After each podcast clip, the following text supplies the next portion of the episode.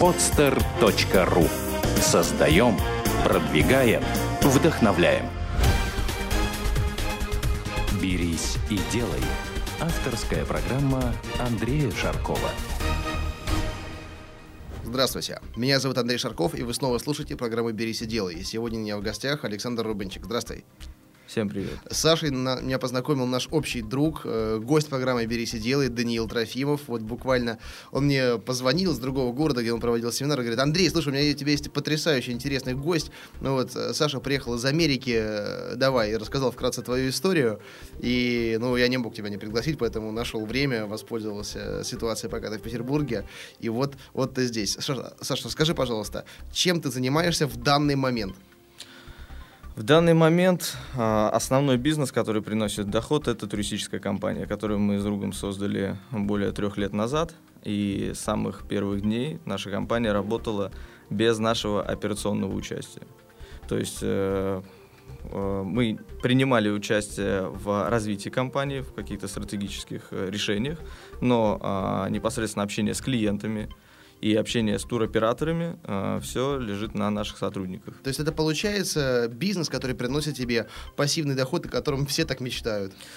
Я думаю, можно и так сказать, да. Хотя, конечно же, нужно его контролировать, э, и экстренные какие-то вопросы э, мы берем на себя, ответственность да, в решениях, но вот текучка вся э, на наших сотрудниках. И поэтому э, больше, были где-то двух месяцев назад, я понял, что раз такая возможность есть, а, нужно, нужно воспользоваться этим. И уехал в Америку. А, в Америку уехал для того, чтобы а, посмотреть, что там, как uh-huh, там, uh-huh. и впитывал все как губка. Вот, э, то, о чем сказал Саша, мы подробно поговорим в конце программы. Но сейчас uh-huh. мы начнем именно твою историю. То, что я услышал перед началом выпуска, э, это настолько увлекательно и такой объем информации, я не знаю, как уложить в один выпуск, но мы постараемся, хотя я думаю, что твою историю можно транслировать в нескольких выпусках, и наши слушатели своими комментариями, они дадут нам об этом как-то узнать.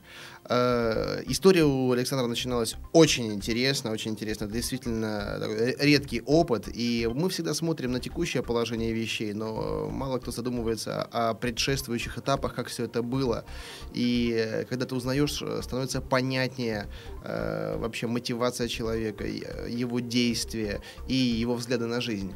Итак, Саш, начнем. Э, как ты вообще начал э, вот, зарабатывать деньги в принципе? Да? Вот ты был ребенком, юношей, затем ты стал уже э, совершеннолетним, э, и надо было уже обеспечивать себя самостоятельно. Я так понимаю, ты не из тех, кто сидел на шее у родителей не, не из тех. Ну, начнем с того, что все это было со школьной скамьи, а даже еще, наверное, ранее с моего воспитания. У меня э, отец с самых, наверное, первых дней внушал мне в том, что я должен, э, наверное, реализовать то, чего не получилось у него.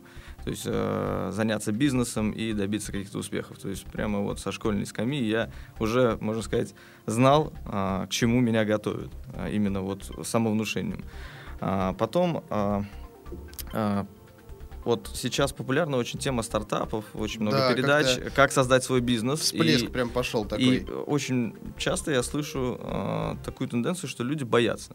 Причем мне это э, странно, потому как я вспоминаю, когда я начинал, это был, э, это был еще 11 класс, э, настолько была вот эмоционально заряженная идея что-то создавать, что процесс страха, вот ощущение страха его не было вообще. Да, кстати, скажи слушателям, сколько тебе лет сейчас? Сейчас мне 26, будет 27 в этом году. А, начиналось все с 10, может быть, 11 класса, когда мой друг а, рассказал мне о финансовых рынках. Причем а, показал сайт, где можно было почитать, а, посмотреть графики валют. Я быстро понял, что и как надо делать. И меня это настолько вдохновило, что реально мы практически каждую минуту обсуждали только рынок Форекс. Что там на рынке, какие новости вышли. И настолько мы себя сразу почувствовали выше всех остальных, кто учился с нами, потому как э, школь, наши э, одноклассники обучались там дискриминанту, а мы э, изучали уже по факту тоже какие-то теоретические основы, но финансовых рынков, и мы знали, как эти знания можно применить на уже монетизировать в деньгах. Я помню то время, когда был этот просто бум Форекса, mm. это было везде, на каждом столбе, на дорогах, в метро, просто все об этом только говорили. И, э, знаешь, вот так часто бывает, когда появляется новая какая-то тема, волна, и она еще не так э, освоена, не, не так насыщена эта категория э, участниками. И естественно, что первые участвующие показывают феноменальный результат. Они рассказывают истории, как они могут заработать 100, 200, 300 тысяч долларов в месяц. И это уже провоцирует новые волны. Потом, конечно, тема размывается. Но вот это вот состояние, э, я сам в этой теме не участвовал, но многие мои знакомые участвовали. Кто-то, кто-то кстати, заработал тоже очень хорошие деньги. Вот. Но время, время мне это очень знакомо дома. Я тогда помню, ну, все уже знают, чем я занимался в это время. К сожалению, э, были недобросовестные компании на этом рынке, да. которые оставили очень большой шлейф, шлейф э, к этой отрасли вообще. Не зря э, сложился стереотип, что акции это еще, э, ну скажем так, серьезно, а Форекс это сравнивают с казино. Хотя уже больше 10 лет я сам по-прежнему занимаюсь, увлекаюсь, интересуюсь. И я, наверное, тоже скажу, что Форекс это близко к казино. А, но из-за того, что на каждом углу тогда кричали, что это доступно каждому, что можно со 100 рублями, условно, там, с зарплатой прийти своей небольшой и что-то сделать и заработать миллионы, нет, конечно же, это не так. То есть, э, если, подводя вот итог по поводу э, финансовых рынков.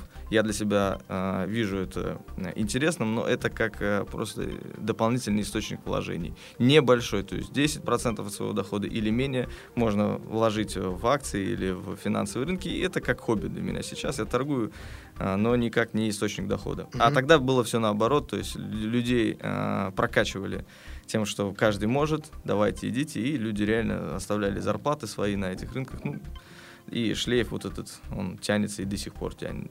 Есть такое. Есть, да. что люди как слышат Форекс, сразу как Уже, знаешь, э, я думаю, этот список, э, когда раньше был такой анекдот, знаешь, интим Гербалайф не предлагать, сейчас интим Гербалайф и Форекс не предлагать. Да, хотя я знаю, что ты имеешь отношение к сетевому маркетингу, по крайней мере, имел. Ну, э, я, скажем так, имел это отношение до, до 17 лет. Примерно так, потому что у меня мама в свое время занималась Гербалайфом, и я ходил на все эти вот тусовки, эти стадионы, когда они собирали, скажу, это потрясающая энергетика, и тот опыт, который я получил тогда, по сути, еще да, в юношестве, это незаменимый опыт. Во-первых, это начисто убивает страх общения. Вот подойти к любому человеку и продать — это не проблема. Это перестало быть проблемой. Потому что, знаешь, многие до сих пор продают, извиняясь. Подходят, ну, ну я вот как бы продаю, мне простите за это, я, мне надо зарабатывать деньги. А это убивает. Ты, продай, ты подходишь и с гордостью предлагаешь свой продукт. И при, многие принципы, принципы обучения людей э, продажам, э, я считаю, в сетевом маркетинге, маркетинге они, они совершенные. Либо у меня вот знакомые есть, которые по-прежнему в сетевом маркетинге. Я знаю, что там очень мощная школа обучения про да, продаж. Да, да. Хотя, несмотря на то, что да, многие отзываются плохо об этом, но это зависит от того, что ты от этого черпаешь. Вот, Также вот, и с Форексом. Если ты от этих курсов, да, которые а, были в то время очень популярны, черпаешь то, что тебе а, может и не совсем пригодится по жизни, но это полезная mm-hmm. информация, когда ты знаешь там центробанки, как работают да. финансовые рынки. И что же ты сделал с этой информацией, обладая этими знаниями? С этой информацией информации я понял, что нужны деньги, чтобы как-то самому торговать, да, так как не было возможности взять денег у родителей. А мы с другом, с которым вот прошли обучение финансовым рынкам, пошли в школу, это была еще школа была, класс, может быть, лето между 10 и 11 классом, мы пошли работать в рекламное агентство потому как э, не хотелось идти работать за гроши, хотелось что-то сразу большого. И мы а, подприкинули, что пошли в рекламное агентство, которое продавало баннеры на Невском проспекте, то есть это большие сделки, и мы понимали, что проведя несколько сделок, мы можем получить хорошую комиссию, которую мы можем потом уже реинвестировать в финансовые рынки. Мы проработали там, наверное, может быть, два или три месяца, вот летние.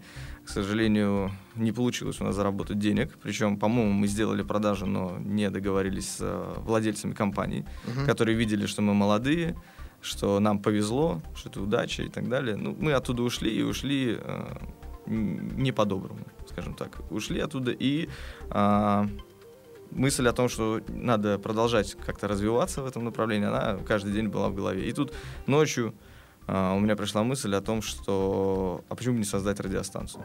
То есть на тот момент еще не было бизнес FM. Эм. На тот момент был РБК, а, который э, мы смотрели как э, трейдеры, скажем так, да, хоть мы и не торговали реальными деньгами, мы торговали виртуальными деньгами. И мы читали новости. Но вот такого вот какой-то медийный, а, медийного проекта узкого, который помогал бы трейдерам получать информацию, там, в режиме реального времени слушать новости, а, его не было. Я пришел к своему другу, помню, по-моему, даже ночью на эмоциях. Рассказал ему весь этот проект. Он а, своим программи... он программистом был, своим структурированным умом подумал, прикинул, а он технически разбирался, как это сделать и что. И мы на следующий день буквально уже создали радиостанцию. И а, в течение месяца мы сразу же сняли офис, мы пригласили сотрудников, руководителя радиовещания, который уже строил нашу программную сетку, и мы получили первых слушателей.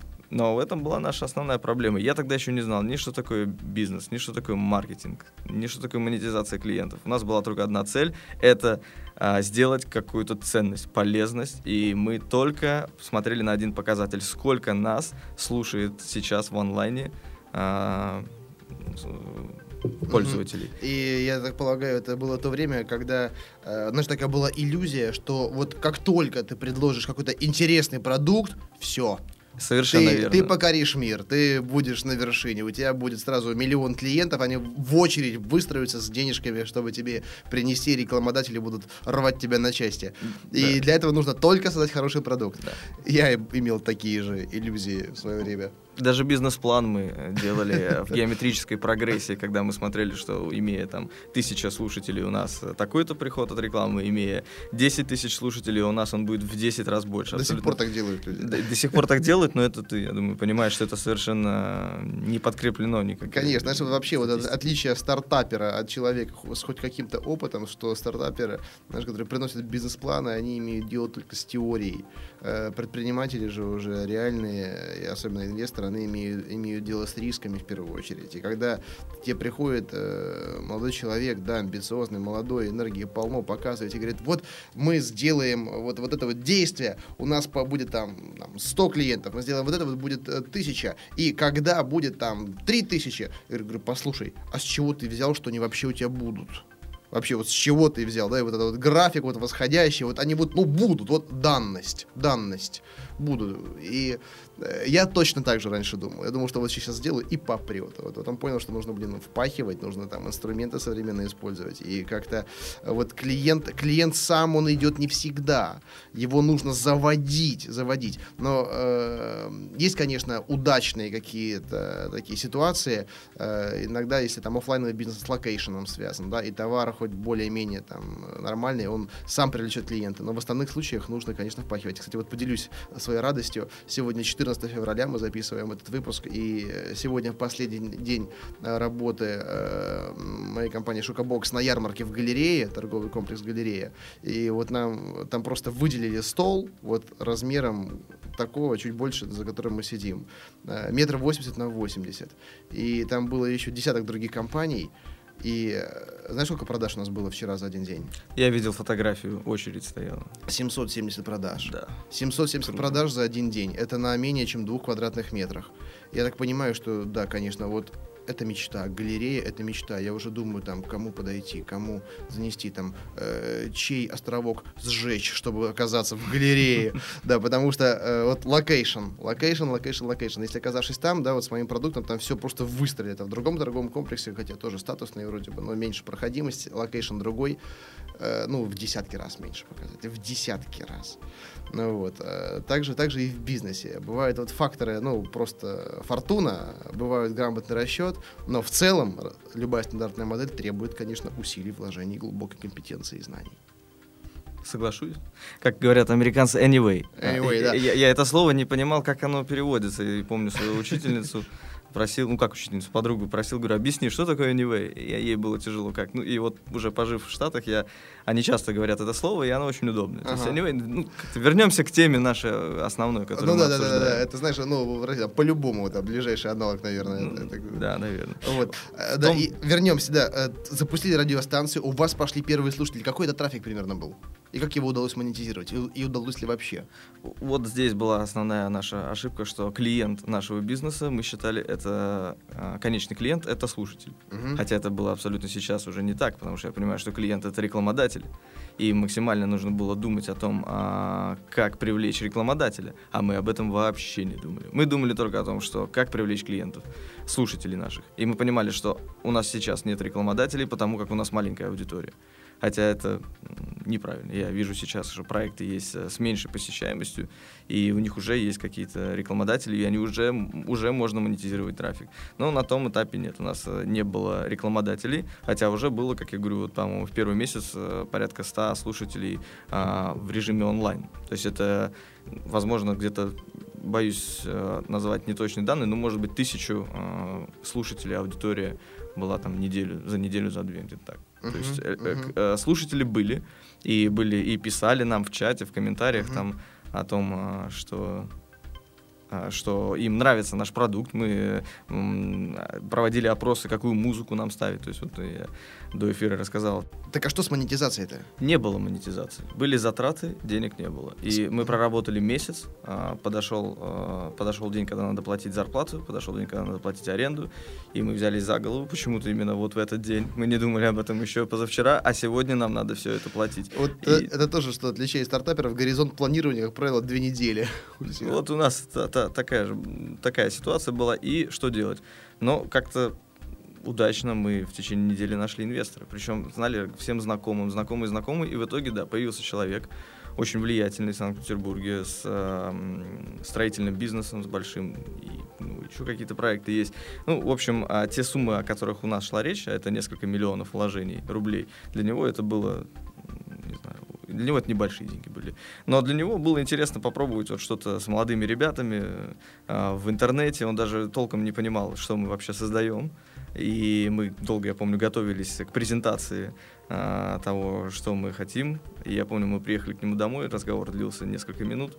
В итоге он дал нам денег тогда, может быть, 1300-400, а может быть и полмиллиона. Ну, это были большие, большие деньги для нас. И просто говорит, да, ребят, все, давайте там зарплату выплатите, а офис проплатите, все, работайте. А, Вот. И наша была ошибка, что мы не обговорили ни условий, ничего. Просто дал денег. А мы были вот счастливы и довольны, а, потому что мы были уверены, что мы это отобьем в десятки раз. Вот, я помню, мы приехали, а, раздули штат, потому что ну, на тот момент те же полмиллиона это была большая сумма. А, И у нас э, дела пошли хорошо. У нас еще пошли слушатели уже, я помню, какие-то рекламодатели начали появляться. То есть, ну, скажем, дела, а, по нашим оценкам, дела шли очень хорошо. Мгм. Плюс, я помню, меня а, вызвал вот наш инвестор и говорит, что вы сидите там вот в этих э, там офисе в двух кабинетах, переезжайте ко мне, у меня целое здание. А, дал нам большие площадя. И я помню, мы переехали к нему в офис, это тоже было для нас такое испытание, потому что переезд это как маленький пожар, когда нам нужно было уже оборудование У перевозить. меня было три переезда. да. Вот, и я помню, что мы с моим другом на машинах, на своих это все перевозили. То есть мы даже не заказывали э, службу как по доставке, и ночью брали все это раз, наверное, 5-6, ездили Мгм. с э, английской набережной на лесную. Вот. а, Что было потом неприятно, что через месяц оказалось, что нам за офис надо платить. То есть это хоть и было здание моего инвестора, но у него была бухгалтерия, а, был штат людей, который просто меня вот э, финансовый директор вызвал и сказал, Александр, реквизиты компании дайте мне, я выставлю счет на аренду. И аренда, скажу тебе, была очень немаленькая. То есть это Мгм. было даже, наверное, выше чуть-чуть рыночной цены. Но я пришел, естественно, к инвестору, сказал, что такие дела. Он сказал, не проблема, и дал денег еще. То есть, ну, денег, вливание было в проект, и мы, э, и это нас очень сильно расслабило. Поэтому хочу предупредить э, стартаперов, что лучше даже, наверное, вот по итогу я смотрю, что лучше не брать деньги, пока это э, вот реально не критическая ситуация. Я лучше со- сократить, согласен, лучше согласен. сократить затраты а, и как-то вот выдержать этот момент, потому как а, впоследствии у нас возникли сложности с этим инвестором, потому как а, мы работали несколько лет, и мы вышли уже на окупаемость, но не было, а, мы не могли вернуть деньги инвестору. И в итоге как-то меня человек уже вызвал, инвестор, к себе и сказал, Саша, где деньги? Ре- Реально абсолютно логический вопрос. И я ему ничего не смог ответить, потому как э, мы окупали себя, но не было э, потенциала, как можно заработать больше денег, на, потому что проект был медийный. Мгм. И даже до сих пор мне кажется, что вот э, проекты, похожие на наш проект, вот медийный, он больше служит э, как составляющая пиара, а не как монетизированный какой-то Сейчас я проект. да, м, п- прокомментирую ситуацию, но сначала задам вопрос, который меня вот всегда интересует, когда э, входит в проект какой-то инвестор. Э, что, как, вот себе сами создатели проекта, они зарплату выделяют или как? Вот вы сами на что жили? Нет, у нас не было, а, да, даже, по-моему, была у нас зарплата, но она была минимальная. Мгм. То есть, э, чтобы э, не было проблем с моим партнером, потому что деньги шли все через меня, потому что я имел контакт с инвестором, мой партнер не имел с ним контакта, и поэтому мы просто выделили, по-моему, 20 тысяч рублей, мы себе зарплату сделали, Мгм. и все. Ну, И вот на протяжении этих э, лет, пока мы занимались этим проектом, несмотря на то, что уже были миллионные обороты, то есть, да, там вливания, но зарплаты не было. Я Ну, ездил есть, на в принципе, машине. впо- вполне по-человечески, потому что я знаю, знаешь, некоторые, особенно получая деньги фондов всяких, там типа Руна Capital и так далее, э, сразу себе э, там оклад делают э, шестизначную сумму Нет. и что-то оставляют там в проекте. И потом вопросы возникают эти вот, как правило, в 80% случаев у инвестора возникает такой вопрос, где деньги. Ну вот, и, знаешь, как бы в таком случае ему есть что показать, когда, друг мой, вот посмотри, ты себе зарплату исправ- исправно выплачивал, да, а как-то вот мои интересы тоже хочется как-то соблюдать. Ну вот, и тогда уже возникают конфликты. А что касается имиджевых, э, имиджевой составляющей медиапроекта, ты знаешь, эта ситуация сплошь и рядом, сплошь и рядом, потому что вот даже возьми э, холдинг PMI, да, который принадлежит э, Евгению Гри- Григорьевичу Финкельштейну. Э, мне довелось с ним как-то общаться, ну, периодически там пересекаемся, и это радио Максимум, э, радио э, Монте-Карло, там другие э, такие, в принципе, известные радиостанции. Какие-то из них они прибыльные, какие-то из них они ну, работают в ноль, но, э, допустим, вот пробелы по рекламе, они заполняются рекламой собственных продуктов. Э, В Петербурге проходят концерты. Компания PMI, она устраивает их. Это основной э, такой промоутерский проект. Они привозят звезд, звезд первой величины. И, соответственно, они дают рекламу своих же концертов. Сейчас они заним- занялись там девелопментом, да, они строят на близе в носу жилой комплекс. Они рекламируют его. И другие свои там рестораны свои э, и так далее.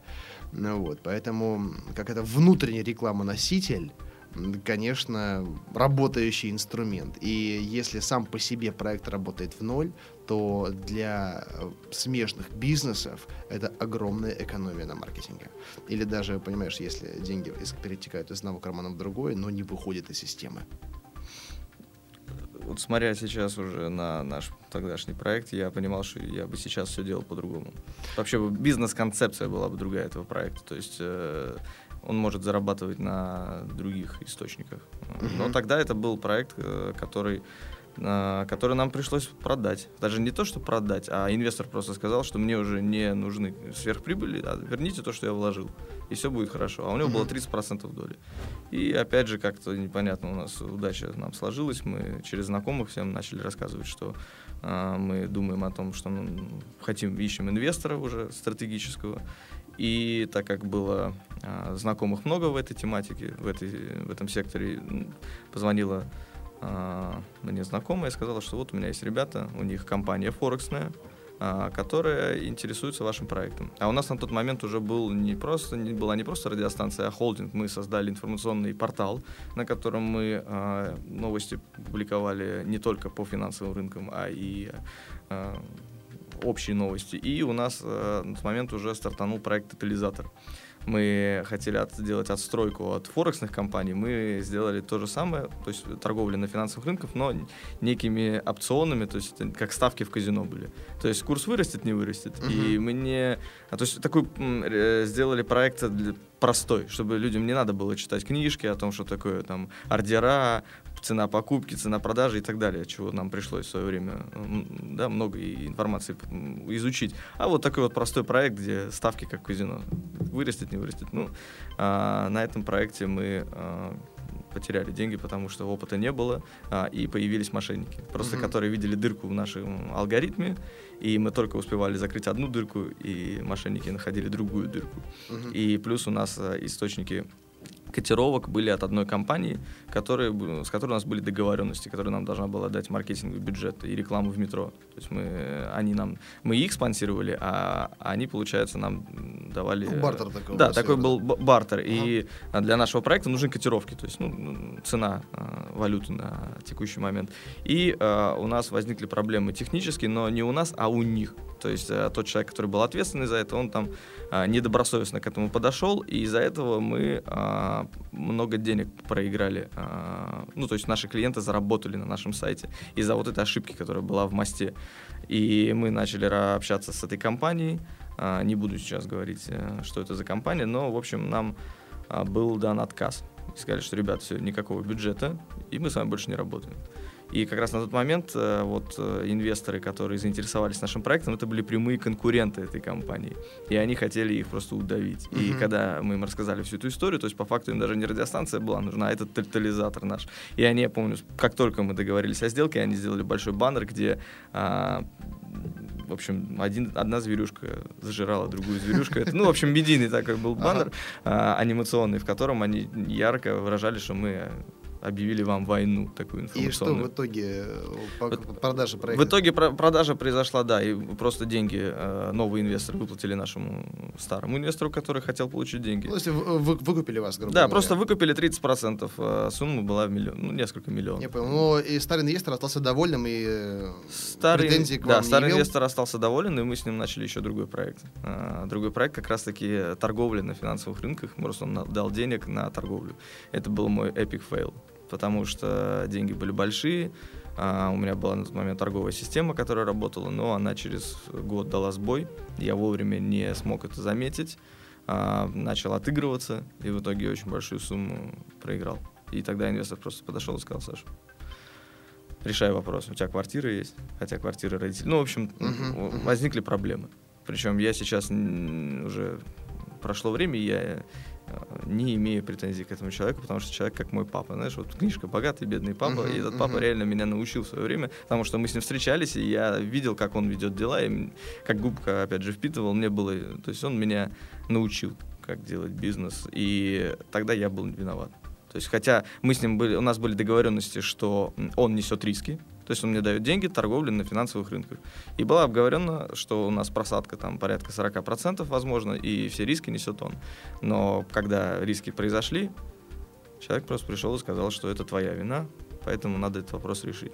Ну, вы решили этот вопрос? Да, мы решили этот вопрос. Мы решили этот вопрос. Ну, э, э, наверное, давай вернемся к продаже вот и входу давай, новых инвесторов, давай. потому как э, Тогда все в моей голове было очень удачно, мне казалось, что удачно складывается, что пришли новые стратегические инвесторы, чего нам очень не хватало. То есть у нас вроде был инвестор, который тогда давал денег, но он не принимал участие, не помогал в информационной какой-то поддержке. А тут пришли инвесторы, у которых есть своя компания. То есть и большие-большие интересные планы были. А, но а, потом а, у нас возникли разногласия, потому что это люди не друзья, не знакомые, это левые люди, которые начали вести свою игру, а у меня была большая часть доли в проекте, и я начал э, говорить, что нет, я начал блокировать их решения. И э, в итоге получилось так, что э, меня сбила машина, серьезно. Э, причем э, так, она сдавала задним ходом. Ну, мне показалось, что было подстроено. Хотя ребята, естественно, сказали, что не имеет никакого отношения. Но в итоге я попал в больницу, там у меня был перелом лодыжки со смещением. А, мне просто по ноге проехала машина, скажем так. Вот. И э, в итоге на несколько месяцев я выбил, вышел из проекта, и когда я уже вернулся, там были определенные моменты сделаны, которые мне очень не понравились, и я решил, что надо продать, э, продать эту, вот этот Значит, проект. Надо, расставаться? Да, надо расставаться, и э, просто мои нервы были дороже, то есть чем постоянно ругаться. Я понимал, что тем более у меня тогда уже вот началась, ну, начался новый проект с моим старым инвестором, и там у нас торговля шла хорошо, я подумал, мне силы мои дороже, и я просто продал, э, и мой друг тоже продал свои наши доли, и было довольно, ну да, иногда скажем, удачно нужно, нужно принять решение э, расстаться с тем, что создавал долго, упорно, но в итоге это оказывается правильным и безопасным. Но вот э, такой, знаешь, вопрос философский я хочу тебе задать. Вот э, уже зная все нюансы работы с инвесторами, и если бы ты вернулся в самое начало, и у тебя, вот ты стоял бы на перепутье, развивать самому, ты, при этом ты знал бы, как это делать либо войти в историю с инвесторами? Какой бы путь такой? Я вошел бы с инвесторами. Вошел бы, Вошел с бы с инвесторами, но я бы очень э, большое внимание бы обращал затратам. То есть не надо расслабляться. Даже если у тебя идут какие-то финансовые вливания от инвестора, знай, что тебе это придется отдавать, и всегда это будет ну, такой хороший способ отдачи. То есть, э, когда ты работаешь с людьми на порядок выше, чем ты, э, будь готов к тому, что они тебя и спросят. Также со всей своей мощью. Потому что ты для них, в общем, они могут все сделать, и, и тебе нужно отдавать.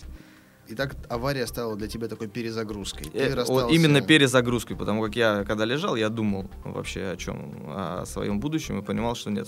Хоть был- было обидно, честно, потому что это медийный проект, которым я три года жил. Ну, Вот знаешь, реально. судьба, она как раз таки дает такие маячки иногда, что, Саш, задумайся, подумай, остановись. Если ты сам не можешь это сделать, то вот тебя останавливают таким образом. Я неоднократно это наблюдал и на себе тоже. Бывает такое, что ты гонишь и там просто мчишься, то есть не в ту сторону, тебя, тебе дадут знак. Можно к этому относиться так. Но это, я думаю, ты сам понимаешь. Итак, произошла эта перезагрузка. Дальше новые перспективы, новые идеи, новые проекты. Ах, Чтобы время сэкономить, я э, не буду рассказывать вот о нескольких. Там у нас была компания Альянс Инвест, когда мы начали заниматься обучением э, людей уже финансовым рынком. У нас буквально вот прошлый гость э, рассказывал про это по поводу... Андрей обучения. Ковалев. Да, да, да. я да, с да. ним знаком, потому как э, потом я пошел, когда мне нужно было отдавать деньги моему инвестору, я задумался о работе по найму. И так как э, с проекта Radio Forex, медийного проекта, были, э, было много знакомых э, директоров компаний, и просто вот с одним из них мы в хороших отношениях были, встретились, он мне предложил директором по развитию его компании а, развивать партнерский отдел. То есть у него была форексная компания, в которой не было партнеров. И моя задача была создать этот отдел партнерский и привлекать, привлекать людей, которые будут работать с нами. И в течение, наверное, трех лет я с ним работал, да, дорос до должности вице-президента этой Мгм. компании. То есть мы уже вышли на международный рынок.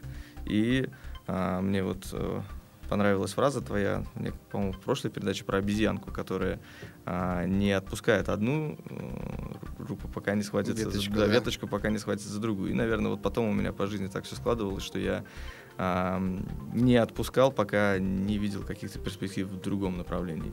И даже вот э, последний наш бизнес, туристическую компанию, а, мы открыли с моим другом, но на тот момент я работал еще э, вот в должности вице-президента финансовой Мгм. компании. И первый год-два на работу туристической компании а, мы практически не вынимали дивиденды. То есть это был наш бизнес э, такой, как хобби. Ну, так, так часто и бывает. И при том, э, вот зная немножко э, то, что ты рассказал мне перед э, записью, начинался бизнес как один проект, а продолжился совсем, совсем по-другому. Э, у меня были абсолютно такие же примеры, но хочется, чтобы сейчас ты рассказал об этом. Какая была задумка и что в итоге получилось? Да, самого, сам- самая первоначальная идея вот в туризме была в том, что я увидел видеоролик, э, где м, человек рассказывал о том, как он отдохнул. Я уже не помню в какой стране. Я подумал о том, что это интересная идея. И опять же портал. Вот почему-то, когда речь идет о стартапах, часто э, приходят мысли в портал, то есть в какой-то информационный портал создать. И на тот момент у меня уже был э, другой хороший знакомый, который работал э, программистом. И я к нему пришел и сказал, его зовут Игорь. Я говорю, Игорь, давай создадим сайт, на котором люди будут выкладывать э, ролики свои с э, отдыха и будут комментировать э, отель и вообще делиться какими-то полезными, поделиться полезной информацией с посетителями сайта. Ему идея понравилась, и мы также довольно быстро сделали этот сайт. А, и абсолютно удачно а, моя подруга об этом узнала, о том, что мы вот в теме туризма, и она пришла ко мне и сказала, Саш, пока вы делаете этот проект, давай я начну продавать туры как менеджер по продажам. И нам эта идея понравилась, мы сказали, да, окей, у нас был офис, мы ее пригласили, а, она сама начала заключать договора с туроператорами, ну и, скажем, мы а, тогда еще вообще не знали, что такое туризм, как это работает, и все вместе, троем изучали, э, что, что, как вообще этот, как эта отрасль работает. Причем а, немного другое у нас было представление о том, как работает, э, как работает э, туристические агентства. Что самым, самым главным таким шоком или новостью стало для себя? Вот э, именно разрушило твои стереотипы и шаблоны? А, наверное, разрушило то, что люди думают, что есть турагентства, которые предлагают какие-то эксклюзивные, например, туры, там, не знаю, по дешевой цене. Хотя по факту доступ к базе есть у всех. И это пиар, то есть чип-трип. Я могу прорекламировать. Да, конечно, конечно. А, компания, собственно, с которой, на которую мы равнялись в, первые, в первое время работы, потому как мы сами через нее слетали. А, и нам вот э, мы хотели создать что-то похожее. И я помню, как мы даже приезжали на встречу с владельцами чип-трипа и договаривались с ним о том, чтобы те туры, которые они публикуют у себя на сайте, мы могли у себя размещать. А, и мы хотели получить доступ, откуда, как вы эти туры получаете.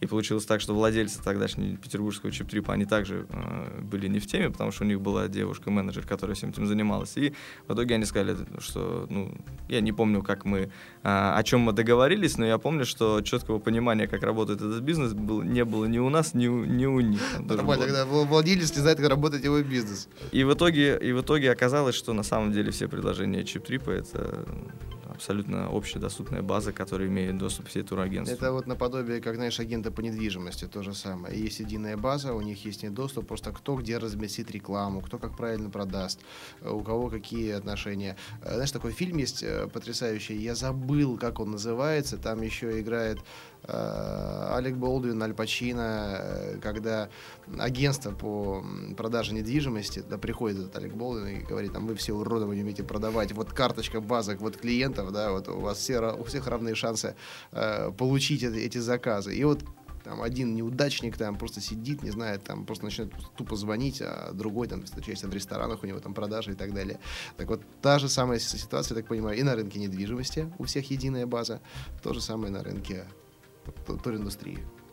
Да, бизнес, э, с одной стороны, легкий, потому что в него легко войти и требуются незначительные вложения на уровне стартапа, и сложный в развитии.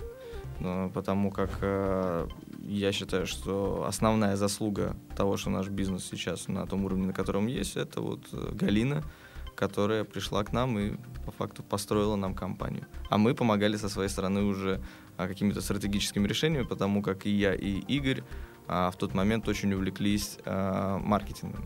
То есть мы стали ходить на семинары. Первый, я помню, наш э, был поход на к Диме Новосельцеву. Я не знаю, знаешь ты или не знаю. Ну, вот это один из э, людей, который, может быть, это сколько, 3-4 года назад начал заниматься вот э, проведением семинаров и что такое УТП были темы, как mm. выбрать нишу. Ну, один из ну, первых. То есть, в принципе, начинал пересказ Котлера, я так понимаю. Я думаю, да. И нас тогда так увлекало, что мы вот все, что мы слушали, какие-то маркетинговые фишечки, мы их сразу применяли а, к себе на сайт. И Мана, я помню, у нас был семинар очень интересный. Кстати, Игорь э, должен быть в нашей программе в ближайшее время. К сожалению, он живет в Америке. Я не уверен, что он сможет принять участие, но и когда он прилетит э, в Россию... Нет, я, я, я про Игоря Мана А, Игорь...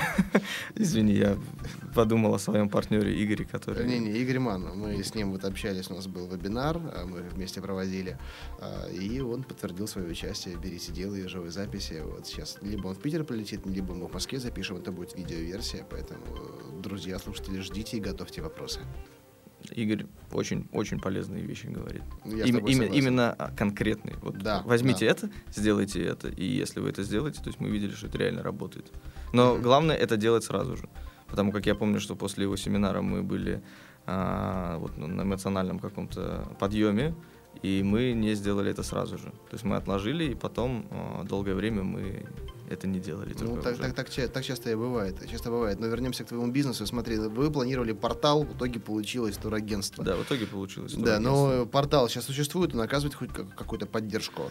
А, это агентства. некая отдаленная тема в том, что мы сейчас нашим клиентам делаем просто видеоролик.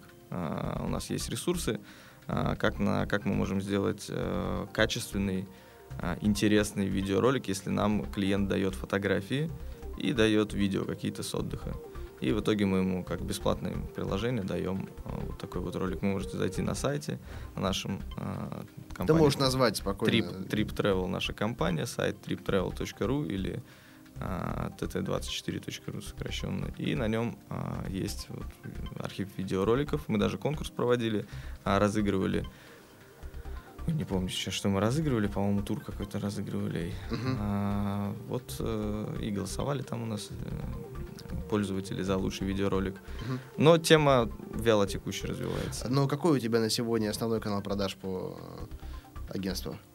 И источник лидов ты имеешь в виду, клиентов, да? да? да. Это рекомендации. Рекомендации. Да, и мы, я встречаюсь с э, людьми, у которых тоже есть турагентство, и приходим к мнению, что даже если контекстная реклама работает в ноль, это, это хорошо. Потому что конкуренция высокая, а, и очень важна степень доверия когда ты выбираешь тур, куда поехать, и, для, и поэтому вот рекомендации, они работают лучше всего, uh-huh. потому что люди от нас один раз слетали, они порекомендовали своим друзьям, знакомым, и уже сделать продажу друзьям, знакомым намного легче, чем когда клиент приходит с рекламы. Хотя мы внимание вот, доверию большое уделяем. Мы собираем отзывы. У нас на сайте более 100 живых отзывов из контакта, которые мы не модерируем. То есть можно со всеми людьми, которые написали эти отзывы, связаться. И у нас был прецедент, когда позвонил клиент с рекламы, и поделился с нами о том, что он написал там более там, 10-20 клиентам а, нашим, кто оставил отзыв, угу. и большинство из них ответило, подтвердило, что это они реально живые люди, и он сказал, и я был удивлен, потому как я вот писал специально, чтобы вас разоблачить.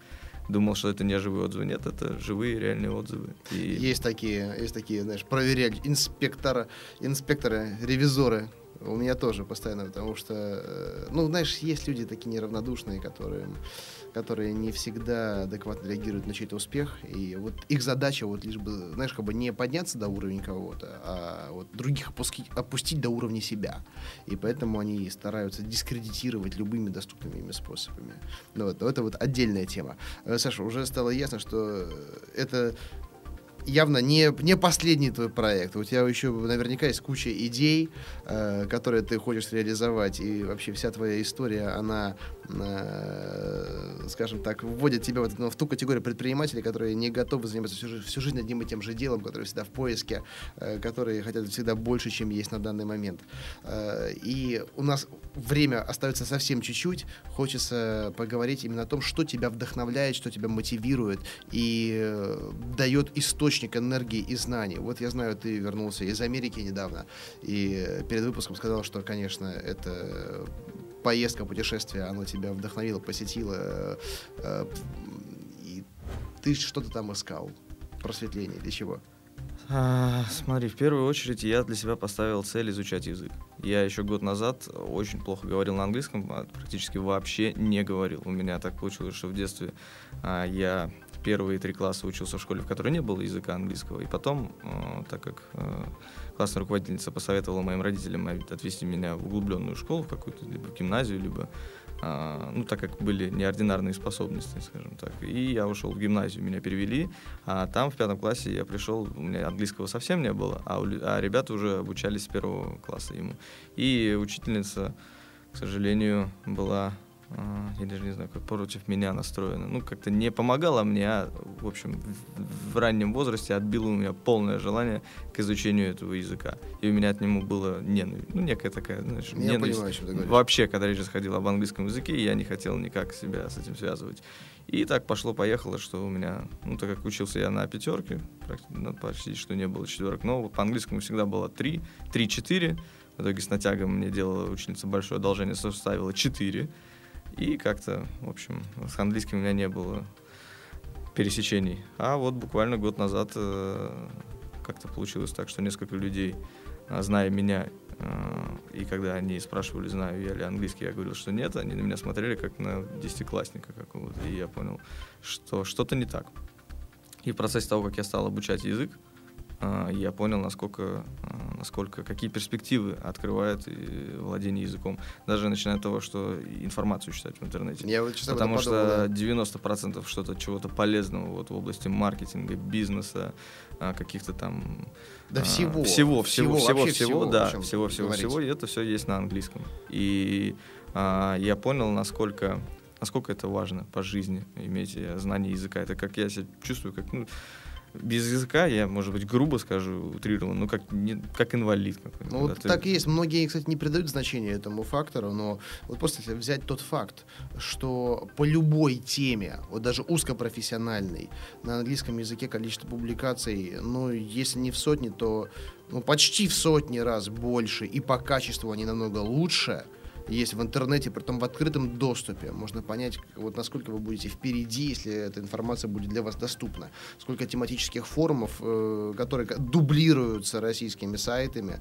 Но первоисточник, и, и всегда он есть, и к нему может быть доступ, и главное просто понимать, о чем тут написано. Да, совершенно верно. И вот э, последний год у меня стал годом изучения языка. Я максимально старался найти какие-то инновационные методы э, обучения, потому как идея пойти в школу э, в обычную и заниматься там face-to-face преподавателями, я понимал, что это и дорого, и низкоэффективно. И я начал заниматься онлайн по скайпу, э, искал преподавателей, и с ними э, я понимал, что реальный, э, реальный реальный инструмент обучения это живое общение, только живое общение. Это не изучение грамматики, как да, в школе обычно нас учат, а именно практика и, языкового, Да, да. практика общения, потому как я знаю много очень людей, вышедших из школы, которые обучали несколько, да какой несколько, там, 7 лет язык и выходят из школы а, без знания языка. То есть, возможно, они и знают язык, но... Без не- практики это все теряется, и я вот поэтому, когда стал путешествовать много, конечно, свой уровень подтянул очень сильно.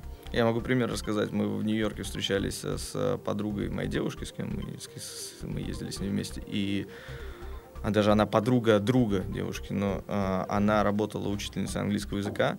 И когда она приехала по грин-карте в Нью-Йорк, а, она не знала, как добраться до того места, куда ей надо было. И она не понимала, когда она спрашивала, куда мне нужно дойти. То есть она говорит, я преподаватель английского языка, и я не понимала, когда она спрашивала людей на улице. То есть, ну, это я к тому Ну, веду, что... типичная ситуация, когда в школах, знаешь, они учат там BBC English, а New York English и, и кали- калифорнийский английский это, это совершенно два разных английских. Кстати, обратите внимание, на, на многих сайтах там уже пишут там English, не то, что там э, UK пишут, USA East Coast, USA West Coast. Да, я Они различают. у меня была цель э, и брать интервью у, и у носителей языка, общаться на разные темы. И, а, например, мы там встретили официанта в Hard Rock кафе, который а, работал сначала в Калифорнии, а потом переехал во Флориду. Там живет уже больше семи лет, и он говорит вот про то, что ты сказал, что язык, который в Калифорнии, когда он вернулся, когда он приехал во Флориду, он э, тяжело ему было. Техас это вообще третий делик. Да, это, Техас- это- это Техас отдельная третий история. Да, Саш, э, в итоге... э, В итоге я да. сейчас э, думаю активно о развитии проекта в этой тематике, в тематике обучения языку, потому как я этим занимаюсь сейчас сам. Меня от этого реально, э, слово можно сказать, прет. То есть я занимаюсь этим и с удовольствием э, общаюсь, какие-то советы даю, как обучать, э, что лучше, где какую-то информацию я почерпнул. И у меня сейчас контактов много наработанных в Америке учителей, преподавателей, которые готовы заниматься по тому же скайпу. И активно думаю о каком-то вот развитии в этом направлении проекта. Мгм. Есть, есть мысли. Могу сказать то, что я в комментариях оставлю контакты. Если кто-то Да, сейчас конечно, обучается языку а, абсолютно на бесплатной основе, я готов просто пообщаться, выяснить, э, что людям интересно, поделиться какими-то своими советами Ага. и уже э, создать к лету проект. Э, Ну, скажем, э, в задумке это приглашение иностранцев сюда, э, к нам, э, чтобы они здесь жили, чтобы людей окунуть, окунать в среду. То есть тех, у кого нет возможности уехать туда Мгм. и в течение там двух-трех недель общаться с утра до вечера с иностранцами, наоборот, приглашать иностранцев к нам, Ну, это и самое чтобы эффективное, люди по всей России приезжали, например, в И Питер. т- Знаешь, что самое интересное? Многие иностранцы э, готовы приезжать там на очень-очень доступных условиях, знаешь, такие экстремалы, когда мы просто вот обеспечим э, жилье, еду, и там, ну, определенный, естественно, дополнительный заработок, и они приедут. И вот при том, э, у меня когда было выступление на Камчатке, в Петропавловске-Камчатском, вот, большой привет, кстати, и Артему, э, и Игорю, вот, которые меня туда пригласили. Э, Там ко мне подходили ребята, которых студия языков была. Они говорят, Андрей, вот проблема у нас на Камчатке мало носителей языка и английского, и испанского, а зарплата там ну, 80, 80 тысяч зарплата средняя. 80, понимаешь? Я говорю, слушайте, с такой зарплатой вы можете из любого города России пригласить. Они говорят, ну, в принципе, к нам и иностранцы едут. В общем, выяснилось, что проблем как раз таки нет, а что все решаем. Иностранцы готовы лететь на Камчатку, на вулканы, на другой конец света, да, mm-hmm. за, за экстримом и еще обучать. Ну вот, поэтому, да, перспективы здесь большие, и новые форматы, они еще тоже не исследованы, не открыты. А, Саш, и напоследок хочется, чтобы ты, э, ориентируясь на свой личный опыт, на свое субъективное мнение, э, дал определенные вот э, три таких фактора успеха от Александра, да, которые помогли ему развиваться и Э, достигать каких-то результатов. И может быть каких-то три фактора, которые стоит избежать. То есть три причины успеха и три причины неудачи, чтобы нашим слушателям этот подкаст был предельно полезным, функциональным. Окей. Okay, uh... В первую очередь, это, как говорят многие, любите свое дело. То есть получайте от него интересы, чтобы вас это заряжало. Потому как я вспоминаю вот проект Forex, который, с которым мы начинали, это было реально а, вот, ну, от души было сделано. То есть то, что нас а, увлекало, то мы и делали. Пусть мы совершали очень много ошибок, мы акцентировали не на том внимание, но мы это делали. И твоя передача «Берись и делай» как раз говорит, ну, что надо браться и делать. Но это очень тяжело делать, когда ты занимаешься чем-то, что тебе не интересно. Пусть будет а, даже, вот как у меня получилось, первый проект, что мне было интересно, потом несколько было проектов уже ради денег и работа по найму тоже была ради денег. Но вот начать с того, что интересно, это мое мнение. А, второе — это партнерство, потому как э, есть люди, которые работают э, одни, и они от этого получают, так сказать, заряд, э, и им нравится больше работать, э, когда они одни. Но я такой по натуре человек, что если смотреть все мои проекты, которых было и удачные проекты, и неудачные проекты, там, где я в партнерстве с кем-то, у нас получалось что-то создать. Где я один, а, тяжелее намного, потому как, э, ну, скажем, я, например, человек очень идейный и эмоциональный, и мне нужно, чтобы у меня в партнерстве был человек структурированный, жесткий и четкий. А, поэтому а, выбирайте партнеров, и здесь я посоветую а, просто обратите внимание на какие-то вопросы, когда вы решаете. Если вы в большей степени соглашаетесь друг с другом, значит у вас все хорошо. Если вы чаще начинаете спорить, хоть есть поговорка, что в споре рождается истина, я с этим не согласен. Если вы часто спорите, это просто вы не получаете... От спора не получаешь удовольствия, как правило. Поэтому вот э, что с моим партнером по медийному проекту, что с партнером по а, туризму, а, мы из 10, условно, там вопросов, мы в 8, 8 а, сходимся во взглядах и уже дискутируем только на какие-то мелочи. И в двух вопросах мы можем, опять же, по поговорить, поговорить и прийти к какому-то решению. Поэтому, если вы думаете о том, с кем начинать бизнес, смотрите просто даже в жизненных каких-то вопросах, можете ли вы находить компромисс, потому что он очень понадобится в будущем. А, третье — это команда. А, если ваш бизнес не заточен только на вас, а, обращайте внимание на то, с кем вы работаете именно по найму, кого вы берете. Потому как э, это очень важно. Вот сейчас по туризму мы смотрим, как у нас дела идут, и мы вас была только заслуга нашего коллектива в том, что мы сейчас имеем. И не только вот Галина, которая подняла нашу компанию, но и те дев... наши менеджеры, девочки, которые работают по сей день. И я считаю, что это основа успеха, тот коллектив, который с тобой работает. Все правильно сказал. Саш, мы вынуждены уже заканчивать выпуск, хотя еще много чего хочется спросить, но я думаю, у нас будет в будущем такая возможность, и слушатели могут э, ускорить э, нашу вторую, возможно, запись. Э, Знаешь, есть много что сказать от Америки, потому как да, в Стэнфорде да, удалось поприсутствовать тема. и поучиться. Да, да. Знаешь, я вообще думаю сделать такой выпуск, собрать э, предпринимателей, гостей «Берись и делай», э, или тех, кто еще пока не был гостями, и обсудить э, вот те факторы, которые повлияли, повлияли на человека, на его апгрейд, на level up, понимаешь? Э, и для меня лично путешествие это, — это, пожалуй, фактор номер один когда я путешествую, я вижу, что как может быть, как иначе люди ведут бизнес и вообще живут. Поэтому тема отдельная. И я всех призываю путешествовать. Это инвестиции в себя, друзья. Это не отдых, точнее не только он. Да? Это не затратная часть, это инвестиция. Помните об этом. И относясь к этому вопросу именно вот так, а, вы будете прогрессировать немного быстрее. Да, честно скажу, я думал, что передача будет у нас больше по поводу Америки, какие там он, я нашел отличия от России, какие перспективы в плане бизнеса дает Америка. И даже вот а, выписал на листочек. Ну, я думаю, что если Ну, будет возможность, поговорим об этом, да, в другой Да, да, передаче. надеюсь, что будет, либо мы, э, кстати, ну, можем не обязательно в этой студии встретиться. У меня есть оборудование, которое позволяет, знаешь, чтобы записывать в любых ком- комфортных условиях, там, не знаю, там, в ресторане, в кафе, где угодно, потому что тема, тема действительно большая и не раскрытая. Но у нас уже 54 минуты записи. Вынуждены, вынуждены э, перенести это на следующий выпуск. Саш, спасибо большое, что нашел время. Спасибо Э, большое, В комментарии к выпуску напиши, пожалуйста, свои выходные данные, как с тобой Мгм. связаться, социальные сети, сайт, и чтобы слушатели могли побольше узнать о твоем бизнесе и задать тебе вопросы лично. Итак, у нас в гостях был Александр Рубинчик. Меня зовут Андрей Шарков. Вы слушали программу «Берись и делай».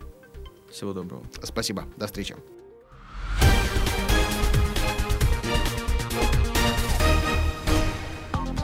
Сделано на podster.ru Скачать другие выпуски подкаста вы можете на podster.ru